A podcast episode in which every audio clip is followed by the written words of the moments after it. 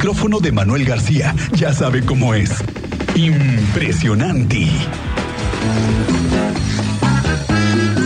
Maestro Manuel García, ¿cómo estás? Muy buenas tardes, bienvenido.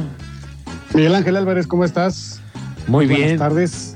Oye, estábamos platicando aquí con el auditorio de las eh, nuevas medidas en las que van a caer quienes no lleven su eh, respectivo salario, quincena, mesada, como le quieras llamar, el chivo a tu casa, ¿no? Aquel que se esté haciendo guaje, ¿no? Con sus responsabilidades eh, con la familia, principalmente con los hijos. Y aquí hay que remarcar, Miguel, que esto es independientemente del género.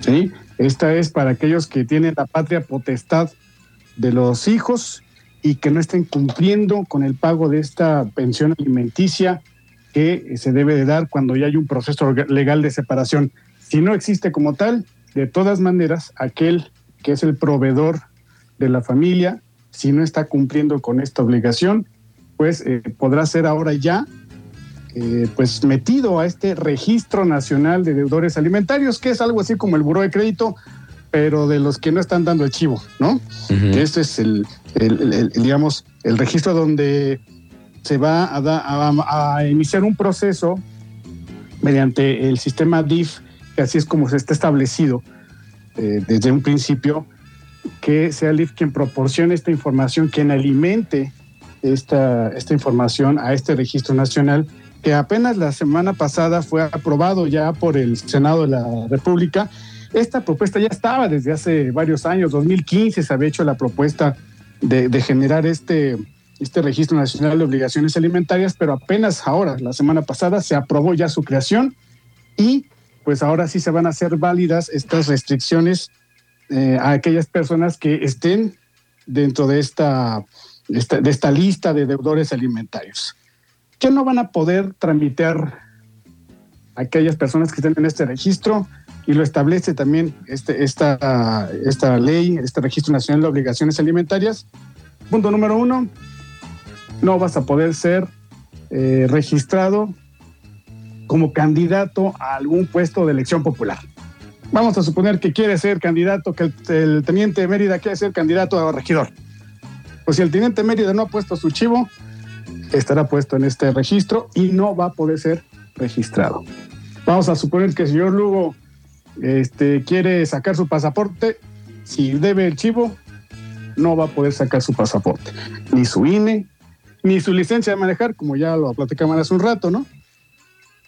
Van a tener esas, esa serie de restricciones este, para pues, de, estar en este, en este registro.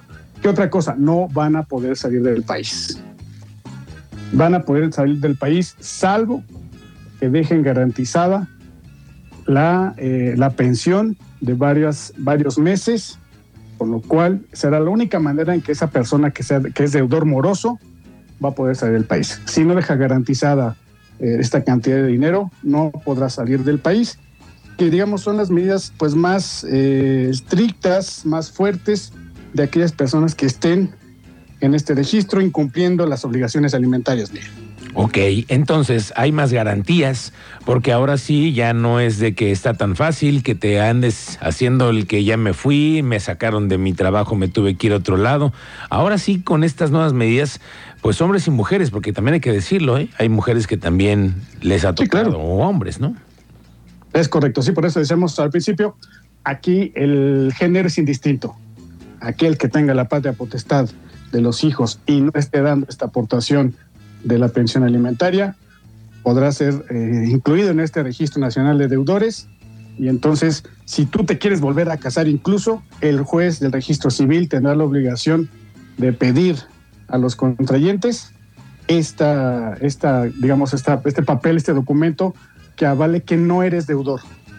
Eso. Pero si apareciste, no te puedes casar.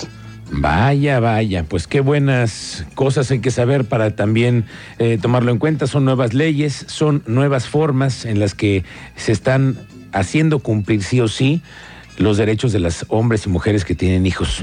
Gracias Manuel García, como siempre, está buenísima la plática contigo, pero lo dejamos para el viernes. Seguimos platicando el próximo viernes. Abrazo a todos, excelente inicio de semana. Gracias, maestro.